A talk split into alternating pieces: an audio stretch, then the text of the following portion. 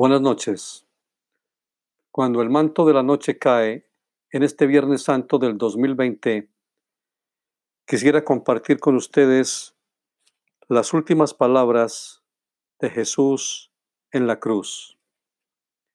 Y es que para apreciar las palabras finales y apreciadas de nuestro Redentor, debemos recordar que la crucifixión fue el último acto de una serie de acontecimientos profundos y difíciles. En su primera palabra en la cruz Jesús dijo, Padre, perdónalos porque no saben lo que hacen.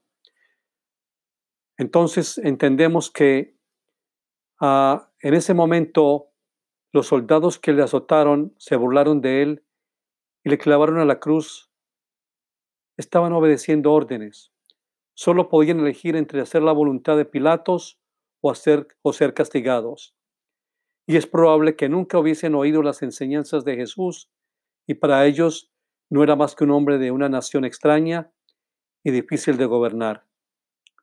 Nuestro Salvador suplicó al Padre que los actos de ellos no les fueran contados como pecados sobre sus cabezas.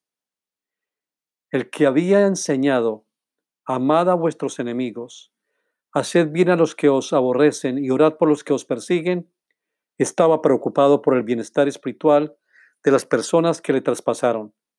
Qué gran lección para nosotros. Al ver más allá de sus motivos aparentes, debemos mostrar interés por los que no saben lo que hacen. Hoy estarás conmigo en el paraíso. Uno de los ladrones crucificados reconoció ser como una oveja que se había descarriado y apartado a su propio camino. Su luz interna se revivió en la presencia de aquella luz verdadera que alumbra a todo hombre. Ciertamente, el Salvador se preocupó por el ladrón que colgaba a su lado, y en verdad se preocupa grandemente por los que le aman y se esfuerzan por guardar sus mandamientos. Mujer, he ahí tu hijo. María, la madre del Salvador, estaba de pie ante la cruz. Quizás en ese momento, mientras padecía, al ver la carga infinita que había sido puesta en su Hijo, el Hijo de Dios, recordó varias profecías de las cosas por venir. Pero a pesar de su propio dolor, ella debió haber percibido que Él estaba cumpliendo la voluntad de Dios, su Padre, pues fue ella la que contestó al ángel, He aquí la sierva del Señor, hágase conmigo conforme a tu palabra. He ahí tu madre. Al estar a punto de salir de esta etapa terrenal, la atención y las palabras ministrantes del Salvador se volvieron hacia su madre, María. José, su esposo, había fallecido y Juan el Amado velaría a partir de ahora por sus necesidades. Y estas palabras enseñan una lección sempiterna del progénito en lo referente a las responsabilidades familiares. Honrar la voluntad de Dios de generación en generación y honrar a los padres y velar por las necesidades de los demás. Dios mío, Dios mío, ¿por qué me has desamparado?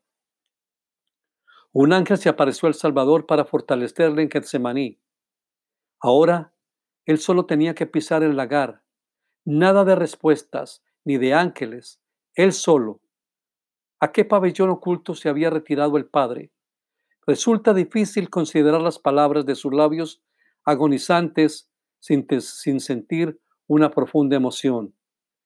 El atroz padecimiento público del Gólgota reafirmó la agonía primada de Getsemaní, permitiendo a Jesús dirigirse al Padre desde entonces y para siempre del siguiente modo. Padre, ve los padecimientos y la muerte de aquel que no pecó y en quien te complaciste ve la sangre de tu Hijo que fue derramada. La soledad de Jesús mientras sufría nos recuerda que en su amor y respeto infinitos para sus hijos, Dios, nuestro Padre, puede permanecer a veces en silencio, a fin de permitir que nuestros precarios esfuerzos obtengan la humilde victoria y representen todo cuanto podamos, tras lo cual Él nos salvará por medio de su gracia todopoderosa. Tengo sed. Estas palabras confirman en, parte la terrible agonía física que Jesús pasó en la cruz. Sus necesidades corporales suplicaban alivio. Su lengua tropezaba al articular palabra, pues se le pegaba las, a los resecos labios en los que su sufrimiento físico se refería. Tenemos un Dios que ha descendido debajo de todo. Consumado es. Se había llevado a cabo la expiación perfecta, sus padecimientos por los pecados del mundo habían terminado. Jesús cumplió la voluntad del Padre desde sus primeras palabras que dijo en la oración de Getsemaní hasta las últimas en la cruz.